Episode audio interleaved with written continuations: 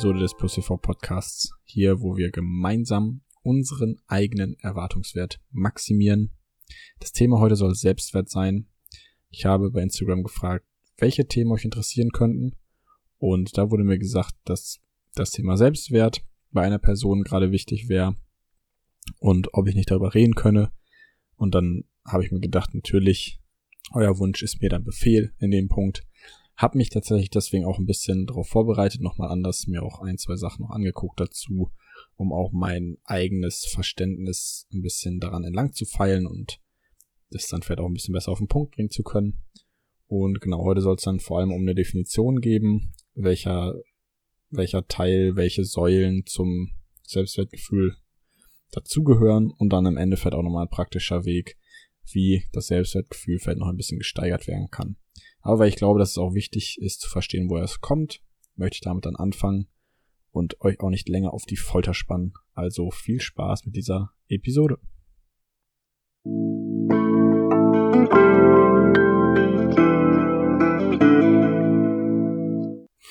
Angefangen bei dem Wort Selbstwertgefühl das ist irgendwo auch das Coole an der deutschen Sprache. Viele Wörter sind ja relativ deutlich und klar definiert, was sie eigentlich meinen.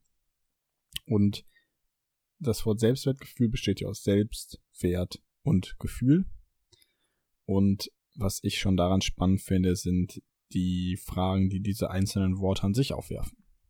Also selbst ist erstmal, wer bin ich? Was ist überhaupt mein Selbst? Dann der Wert. Was ist überhaupt Wert? und vielleicht auch, wie kann ich mir etwas wert sein? Wer bestimmt diesen Wert überhaupt? Und das Gefühl ist ja auch, woher kommt dieses Gefühl? Was ist das für ein Gefühl? Und inwiefern ist das Gefühl vielleicht auch steuerbar? Letztlich sagt die Wortdefinition ja nicht viel mehr als Selbstwertgefühl ist das, was ich mir selbst wert bin, beziehungsweise dass ich mir überhaupt etwas wert bin oder ich fühle mich wertvoll, anders ausgedrückt. Und ich hatte bei dem Nachgucken oftmals so typische Antworten gesehen und auch gelesen, die dann sowas sind wie, wann bin ich überhaupt wertvoll oder wann ist mein Selbstwertgefühl hoch? Und die typischen Antworten waren so, wenn ich geliebt werde, wenn ich erfolgreich bin, wenn ich wichtig bin, wenn ich gelobt werde, wenn ich einen Job habe oder gebraucht werde. Das Spannende an diesen Äußerungen ist, dass all diese Äußerungen im Außen behaftet sind.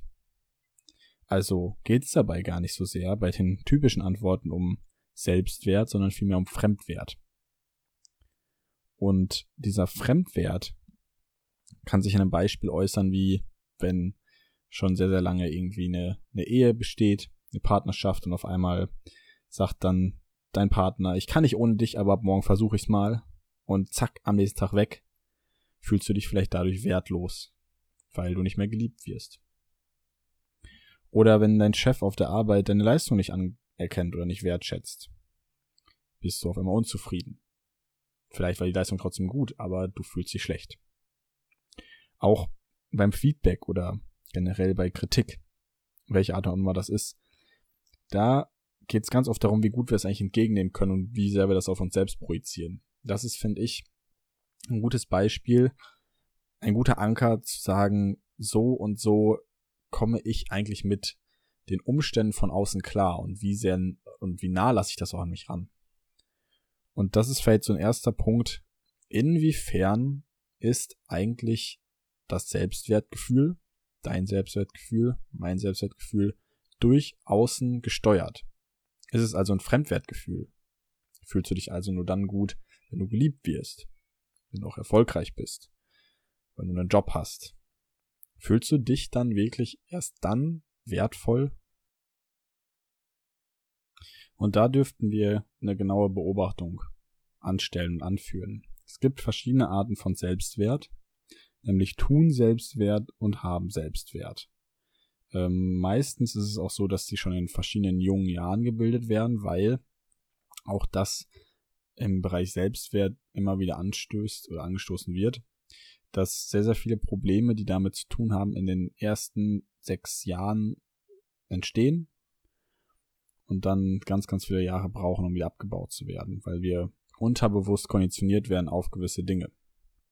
Beispielsweise das Tun, Selbstwert, Gefühl ist eben so, dass wir uns über Leistung identifizieren. Und zwischen 0 und 2 Jahren ist es so, dass es natürliches Selbstwertgefühl gibt. Da müssen wir gar nichts tun, um geliebt zu werden. Meist sagen Frauen ja schon, ich, ich liebe das Kind schon oder ich habe es schon geliebt, bevor es überhaupt aus meinem Bauch rausgekommen ist. Und es ist ganz egal, was das Kind macht, ob es gut aussieht, ob es zerknautscht aussieht, ob es pupst, ob es Bäuerchen macht, ob es wie auch immer, egal was es macht, es ist süß und gut und wird einfach geliebt. Und wenn wir das umkehren, ist es so, dass das heute eklig wäre, wenn wir pupsen oder Bäuerchen machen oder sonst was. Wird es meistens ja eher komisch abgetan. Und es ist ja auch so, dass sich das wieder übertra übertragen lässt. Also das Tun-Selbstwertgefühl, dafür mussten wir früher nicht viel tun und machen, sondern es war halt normal. Und heute ist es halt schon so, dass ähm, Leute, Kinder sich umbringen und Selbstmordversuche begehen, eben weil sie in der Schule sitzen bleiben. Weil sie eben nicht erfolgreich sind nach den Maßstäben, die wir ihnen dann meist auferlegen. Denn normalerweise ist es so, dass Kritik bis zum zwölften Lebensjahr nicht unterschieden werden kann, ob es dann gegen die Leistung und das Tun oder die Person geht. Also, es ist so, dass wenn, wenn wir Kritik und Feedback anbringen, auch ganz, ganz wichtig ist, vor allem in jungen Jahren eigentlich, wie uns das suggeriert wird, was denn genau gegen die Person schießt und was fährt nur gegen die Leistung. Ich möchte da auch gleich nochmal drauf zu sprechen kommen, wird nochmal ein wichtiger Punkt angesprochen, aber das Tun an sich und das Feedback über das Tun muss halt auch schon in jungen Jahren am besten klar getrennt werden, damit sowas gar nicht erst passiert. Und natürlich, wenn es in jungen Jahren vielleicht an einigen Stellen falsch gelaufen ist, dann mag es das wieder übertragen und weiter fortsetzen. Das ist auch eben in späteren Jahren eben auch so ist. Das heißt, wenn jemand sagt, ich finde das und das an dir schlecht, übertragen wir das meist ganz oft auf uns selbst, anstatt das nur über unsere Handlungen zu definieren. Zum Beispiel, Applaus für den Vortrag oder eine gute Note, da wird ja unsere Leistung bewertet und nicht unsere Person. Also sollte das auch getrennt werden. Und in den jungen Jahren können wir das eben nicht unterscheiden und konditionieren uns vielleicht dann darauf, dass es eben nicht getrennt wird, weil wir es einfach so lernen und das ganz natürlich ist.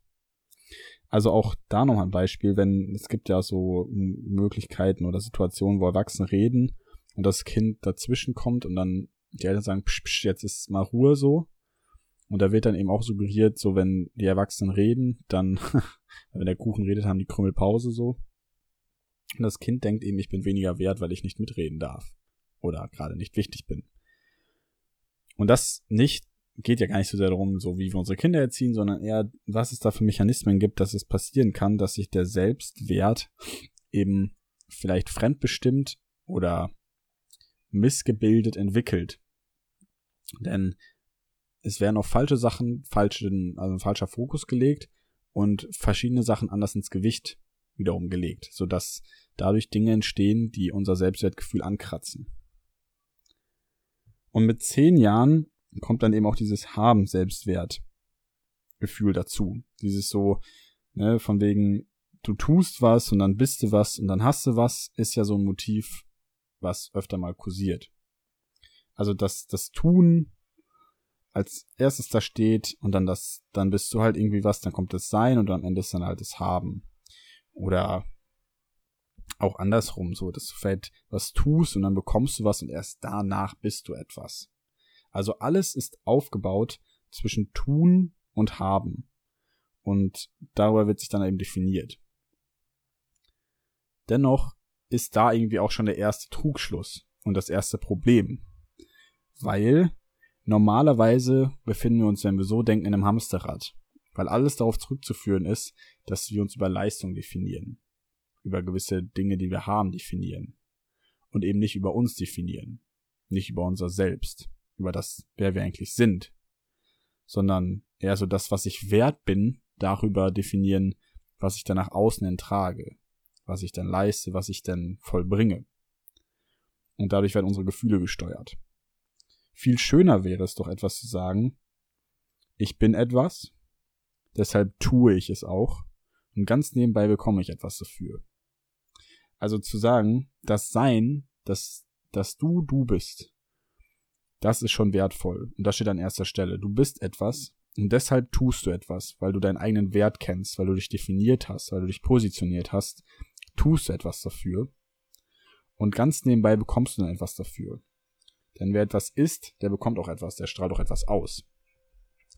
Und gleichzeitig ist das ja auch da irgendwie der Punkt. Also wo kommen eigentlich unsere Gefühle her? Meistens dadurch, was wir uns selber jeden Tag projizieren, aufbereiten. Natürlich ist das auch irgendwie ein Glaubenssatz zu sagen, dass wir unsere Gefühle bedingen können, weil das eher nur eine Reaktion ist aus unseren Gedanken. Aber selbst da kann man ja auch aus dem alten Spruch, dem ich denke, also bin ich, cogito ego sum, ähm, kann man das ja so auch, so haben das Philosophen halt auch gesagt, dass das Denken an erster Stelle steht und Gefühle danach kommen. Vielleicht ist es bei anderen andersrum, das mag eine Glaubenssatzunterschiedlichkeit sein, aber worauf ich hinaus will, ist, dass das Gefühl gegebenenfalls dadurch bedingbar ist, dass wir uns immer wieder daran erinnern, wer wir eigentlich sind und wo unser Wert eigentlich steht. Dass wir erstmal gar nichts dafür tun müssen, etwas wert zu sein, weil es auch schon in jungen Jahren so war und wir das nach und nach verloren haben, dadurch, dass wir es vielleicht falsch suggeriert bekommen haben. Und das möchte ich auch nochmal ganz genau und kurz erklären. Denn darum soll es ja auch in dem Podcast gehen. Es soll um die intrinsische Motivation gehen, das eigene Sein einen eigenen Wert besitzt. Und wir einen Wert besitzen. Wenn wir etwas intrinsisch tun, dann ist der Wert nicht von außen gesteuert, sondern kommt aus unserem eigenen Herzen. Das ist ein Wille, das ist eine Leidenschaft, das ist vielleicht irgendwo eine Liebe und auch zu uns selbst, weil sie aus uns rauskommt. Wenn wir also etwas tun müssen, um etwas zu sein, ist es eine extrinsische Motivation, durch andere gesteuert, also laufen wir wieder nur Leuten hinterher. Und dann passiert es eben, dass es gewisse Dinge gibt, wenn es Veränderungen in unserem Leben gibt, wie viele Jahre es zurückreicht, ein Jahr, fünf Jahre, zehn Jahre, dreißig Jahre, ob es Beruf ist, ob es Liebe ist, wenn sich da was verändert, sich der Partner wen anders sucht, der Job sich ändert, weil die, keine Ahnung, die Arbeitsplätze in einer Firma wegfallen oder oder oder, dann resultiert ganz oft das Gefühl daraus, aha, Veränderung, jetzt fühle ich mich wertlos, jetzt bin ich weniger wert, weil jetzt habe ich weder die Partnerschaft noch den Job noch sonst was. Und das darf eben nicht passieren, wenn du deinen eigenen Selbstwert kennst, beziehungsweise deinen eigenen Wert kennst und dir auch selber das Wert bist, den zu kennen. Denn, jetzt kommt nämlich der Punkt, warum sollte ein Mensch mit Job mehr Wert besitzen oder wertvoller sein als jemand, der ohne Job ist? Wie kann ein Mensch wertvoller sein mit Geld wie jemand, der kein Geld hat? Wie kann jemand wertvoller sein mit Erfolg oder ohne Erfolg? Warum? Warum sollte das der Fall sein? Wie kann ein Mensch einen anderen Wert besitzen, nur weil er gewisse Dinge hat, besitzt, anzieht oder tut? Und wir kennen doch alle diese Menschen, die in einen Raum kommen und diesen Raum mit einer positiven Aura füllen. Du merkst einfach, wie die Leute positive Energie in diesen Raum bringen, sich gut fühlen, es sich wert sind, das rauszulassen und das tun, was sie lieben, beziehungsweise das auch verkörpern. Und wenn dann jemand sagt, so ich halte mich für einen tollen Typen, ist das vollkommen gerechtfertigt. Denn normalerweise sind die Leute, die selbst in sich ruhen, die Leute, die sagen, ich halte mich für einen tollen Typen, ich finde mich richtig cool, aber ich bin zu 0,00000% besser als irgendwer von euch. Kein Stück. Und das ist auch das, was ich mir selber zum Glaubenssatz gemacht habe. Ich gefalle mir so gesehen sehr, sehr gut. Ich möchte mich natürlich jeden Tag verbessern und gleichzeitig auch an mir und mit mir wachsen. Aber ich fühle mich in meiner Haut wohl. Ich bin glücklich mit mir. Ich fühle mich dass danach, dass ich etwas wert bin. Aber das hat keine einzige Null, wirklich nichts mit der Vergleichskultur zu tun, dass ich sage, ich bin deswegen besser als andere. Vielleicht bin ich irgendwie hier und da glücklicher als andere und fühle mich vielleicht dadurch besser, aber auch das hat erstmal nichts mit dem eigenen Wert oder mit dem Wert von anderen Menschen zu tun. Das ist ganz, ganz klar zu trennen. wenn du anfangen kannst, das zu dir zu sagen, dass du das wert bist, dir das auch sagen zu dürfen, dass du wertvoll bist, du dich liebst, du dich cool findest, dann passiert etwas ganz, ganz Besonderes. Denn dann steht das Ich, dein Sein, dein eigener Wert, deine Leistung, deinem Besitz und deinen Eigenschaften gegenüber. Vielleicht kriegst du dafür Respekt, weil Leute das cool finden. Sie beklatschen dich vielleicht für das, was du getan hast. Sie bewundern vielleicht deine Eigenschaften oder sie kommen zu dir, weil deine Leistungen so hervorragend sind. Das mag alles respektabel sein und wenn die Leute Respekt gegenüberbringen, dann darfst du dich auch deswegen gut fühlen. Aber das sind Handlungen und Fähigkeiten und die sind getrennt vom Sein. Das Sein ist unantastbar dein eigenes Selbst. Und dieses Selbst hat erstmal einen bestimmten Wert. Denn letztlich geht es bei diesen ganzen Sachen eben nicht um dich. Es geht nur um deine Handlung, um deine Fähigkeiten und nicht um dich selbst. Wenn dir irgendwer erzählt, du siehst nicht gut aus, wenn dir irgendwer erzählt, du kannst das nicht, wenn dir irgendwer erzählt, dies und das ist schräg, dann hat das erstmal nichts persönlich mit dir zu tun, weil er damit nur deine Fähigkeiten bewirbt, wenn er dich nicht 100% kennt. Wenn das ein guter Freund sagt, dann sollte das vielleicht eine notwendige Kritik sein, an einem Punkt vielleicht auch angebracht, aber ein wirklich, wirklich guter Freund wird sich eben nie darüber beschweren, so, boah, wie sehen deine Haare heute aus? Ich kann mit dir so nicht rausgehen. Ein guter Freund würde niemals sagen, ey, das, was du gemacht hast, ist doch richtig scheiße, du bist deswegen ein richtig schlechter Mensch, weil du diese eine Leistung verkackt hast. Würde doch ein guter Freund nie sagen. Und ich glaube, wir sollten alle anfangen, uns selbst ein guter Freund zu sein und solche Dinge eben nicht mehr zu sagen. Und ich finde, dass das auch auf den Punkt gebracht nur ein eigener Glaubenssatz ist. Glaubenssätze bestimmen nun mal unser Leben. Glaubenssätze sind super wichtig. Glaubenssätze sind super, super stark. Aber Glaubenssätze werden auch über lange Jahre gefertigt. Über lange Zeit. Sie werden vielleicht auch tief verankert in uns schon seit Jahren trainiert. Und wir müssen sie jetzt hier und da mal aufbrechen. Vielleicht sind sie uns auch gar nicht bewusst. Vielleicht meinen wir jeden Tag mit gemachten Haaren und guten Klamotten rausgehen zu müssen, damit wir besser wirken, obwohl es eigentlich niemand interessiert, wie wir aussehen, weil nur die ein, zwei, drei Menschen, auf die wir wirklich dann Einfluss haben, auch was bewerten würden oder sagen würden, ey, du siehst schön aus oder nicht oder wie auch immer. Und die meisten anderen, die sehen dich und vergessen dich in den nächsten drei Sekunden wieder. Also wonach richten wir eigentlich unseren Wert aus? Warum müssen wir das so oft im Außen machen, weil wir glauben, dass sich das besser anfühlt und gucken dann nicht langfristig auf unser eigenes Selbst und probieren uns das, eben probieren das zu verbessern. Das ist ja auch wieder so ein bisschen der eigene Erwartungswert, den wir maximieren wollen, denn der ist erstmal auf lange Sicht betrachtet nur cool und wichtig, wenn du deine eigenen Entscheidungen im Griff hast und mit den Informationen, die du hast, die bestmögliche Entscheidung für dich triffst. Und in dem Punkt könnte es der Fall sein, dass es dir besser geht, wenn du deinen eigenen Wert kennst und das Tag für Tag trainierst, diesen Wert auch weiterhin erkennen zu dürfen. Und das ist der Abschluss dieser Folge, nämlich meine praktischen Tipps, wie das passieren könnte. Die praktischen Tipps dafür, wie wir unsere eigenen Glaubenssätze ändern, ist sehr, sehr simpel, aber braucht unfassbar viel Zeit, Geduld und auch irgendwo eine gewisse Ernsthaftigkeit. Denn Glaubenssätze steuern unser Selbst und unser Leben. Auf der ersten Seite könnten wir, Punkt eins erster Tipp, unser Smartphone benutzen, um uns jeden Tag daran zu erinnern, dass wir selbst etwas wert sind. Dafür könnten wir entweder gemeinsam den Screen von unserem Telefon dafür benutzen, einen Satz drauf zu schreiben, ich bin wertvoll. Ich bin wertvoll. Und je öfter wir das sehen, desto öfter machen wir uns das klar. Wir konditionieren uns quasi darauf, dass wir etwas wert sind. Mit diesem Bild, das wir jeden Tag sehen, wenn wir unser Handy entsperren.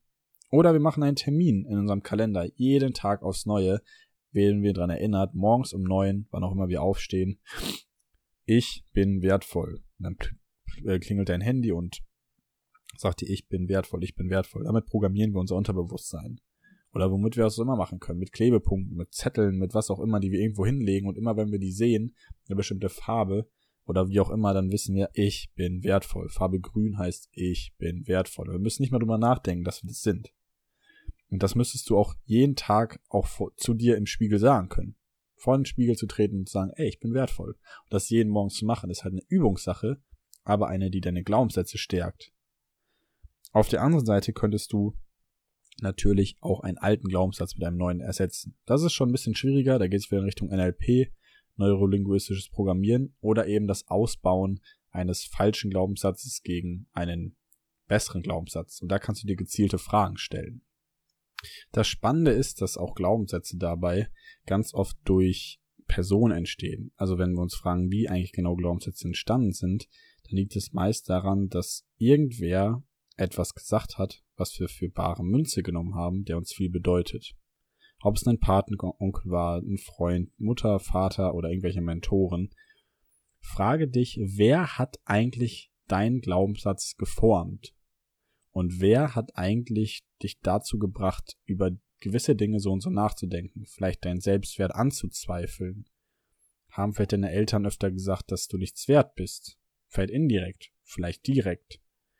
Und was müsste passieren, beziehungsweise an welchem Punkt stehen eigentlich diese Leute, dass sich daran vielleicht was ändert, beziehungsweise was war ihre Motivation?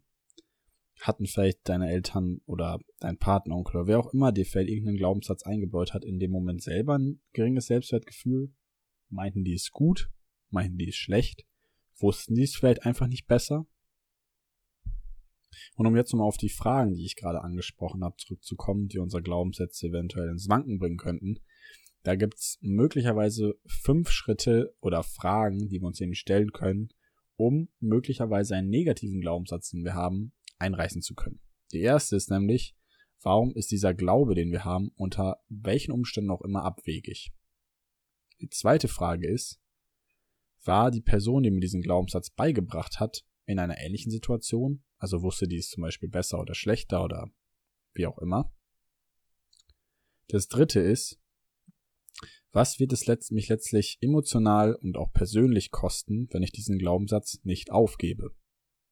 Also welche Folgen hätte das gegebenenfalls, wenn keine Veränderung eintritt?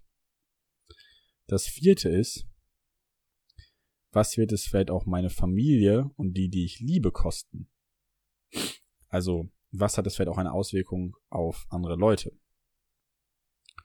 Und der fünfte ist, wie wird sich mein Leben dadurch verbessern, wenn ich meinen Glaubenssatz jetzt ändere? Und wie fühle ich mich dadurch?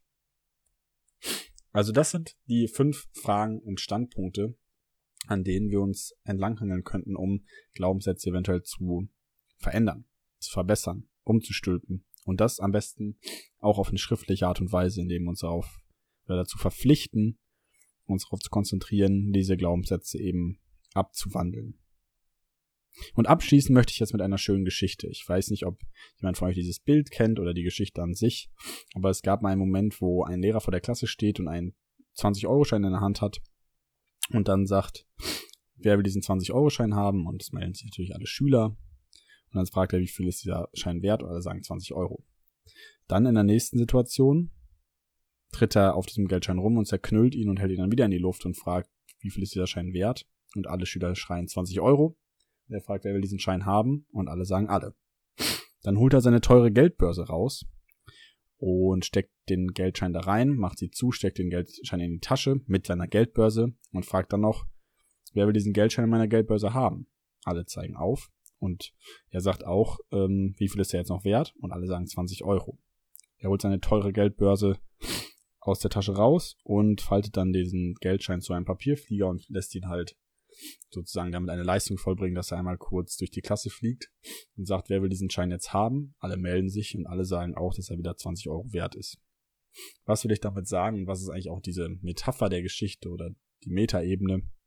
Egal, was mit dem Geldschein passiert, ob er zerknüllt wird, ob er in einer teureren Geldbörse ist oder irgendwie irgendwas damit geleistet wird. Und das ist auch das gleiche bei dir. Ob du und wie auch immer du behandelt wirst. Ob du einen teuren Anzug trägst oder einen billigeren, ob du das leistest oder nicht, dein Wert ist immer der gleiche. Und warum wissen wir das bei Geld und warum wissen wir das bei uns so selten? Und darauf müssen wir uns trainieren, dass wir unseren Wert immer und immer wieder erkennen und auch als wertvoll erachten.